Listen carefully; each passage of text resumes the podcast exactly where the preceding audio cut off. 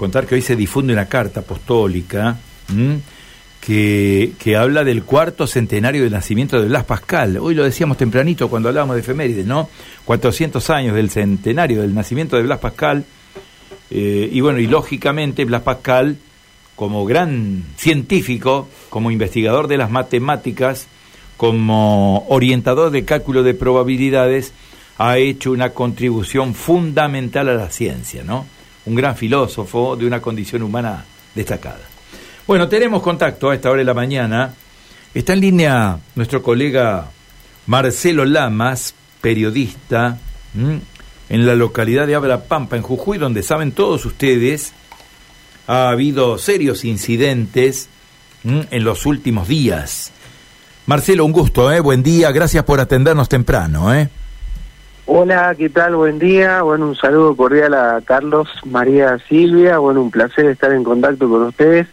Y nada, para comentarles acerca de, de lo que ha sucedido, ¿no? Acá en, en la provincia de Jujuy, lo que está sucediendo actualmente, porque todavía continúa la medida, continúan los cortes de ruta. Eh, así que la verdad que una situación que, que está muy complejo, preocupa ¿no? a toda la población, porque a toda la, provincia de Jujuy, porque se encuentra eh, con todo lo que es esto del en contra, ¿no? La protesta en contra de la reforma constitucional del gobernador este Gerardo Morales.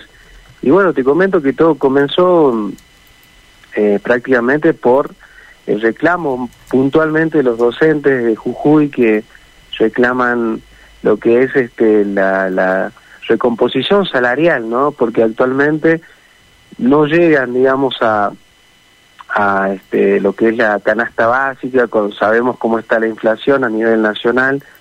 Eh, y bueno, los docentes se manifestaron por el tema de la recomposición salarial, porque eh, escuchando a los docentes, eh, que mandé ahí este, algunas entrevistas a, a su productor, a Gustavo, Jujuy es una de las provincias en donde el, salario docente es muy bajo.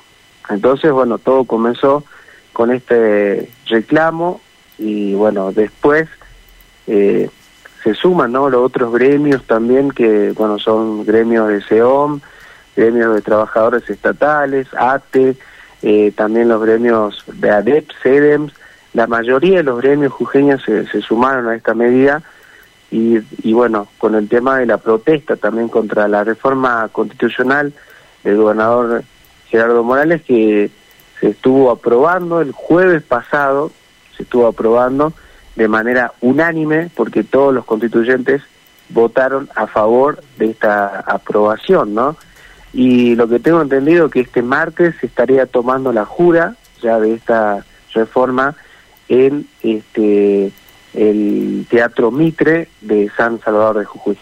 Claro, uno se pregunta, ¿no? ¿Cómo se llega a una situación tan conflictiva, a una situación que desde una medida que, que lógicamente, al menos desde el sector político, tiene consensos, se llega a una situación de violencia, con reclamos en las calles, con cortes en las rutas, con represión, con detenidos, y con toda una situación de alto conflicto, ¿no? ¿Cómo se llega, cómo se llega desde un desde un acuerdo político hasta aquí? ¿Qué es lo que ha pasado en el medio? Y bueno, mira, todo comenzó, como te decía, bueno, la, la repercusión se empieza a tomar, eh, se va fuera de control cuando este el gobernador el día, la semana pasada, eh, brinda una conferencia de prensa en donde les incita, digamos, a los docentes, eh, esto fue el día miércoles pasado, le incita le, en la conferencia de prensa que ha brindado, dice, bueno, hasta acá llegué, ya no voy a tener más diálogo con los docentes, quiero que este miércoles vayan a clases, que vuelvan porque se les va a descontar eh, este, lo que es el, los días de, protesta que hicieron. y bueno, ahí comenzó a tomar más fuerza, digamos, los docentes, en donde este, no acataron, digamos, a sus órdenes y ahí comenzó, ¿no?, a, a, este, a, a sumarse más docentes también a esta protesta, como te decía, por la lucha de la recomposición salarial.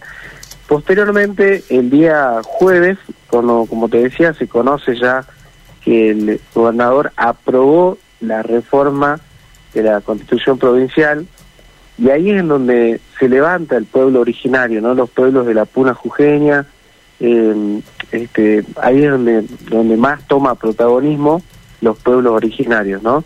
Eh, salieron a cortar la ruta directamente, conjuntamente con los docentes y los gremios también que están apoyando esta lucha. Eh, ahí es donde comenzó la, la represión, la, bueno, hay heridos, hay detenidos también. Eh, la verdad que hubo una situación que ya empezó a preocupar más porque, bueno, uno no lo esperaba, ¿no? Porque supuestamente eh, acá en la provincia de Jujuy hay una ordenanza en donde este, se prohíbe, ¿no? La protesta, y cortes de rutas y también, bueno, el corte de las calles que prohíbe la circulación a, a las personas eh, que bueno que tienen derecho obviamente a circular libremente pero también este eh, los también tenemos derecho tienen derecho los docentes todos los gremios a protestar a manifestarse no y bueno ahí es donde comenzó la, la represión comenzó la, la lo que son este la, la, infantería no empezaron a, a reprimir no a todos los, los pueblos originarios y a todos los docentes también, así que una situación que preocupa, como te decía, una situación muy preocupante, que no haya un diálogo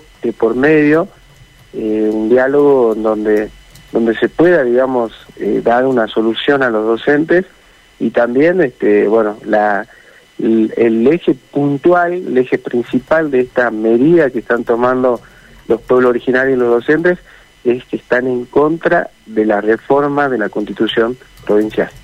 Eh, te pregunto, Marcelo, ¿qué cantidad de personas heridas y qué cantidad de personas detenidas hay en estas horas?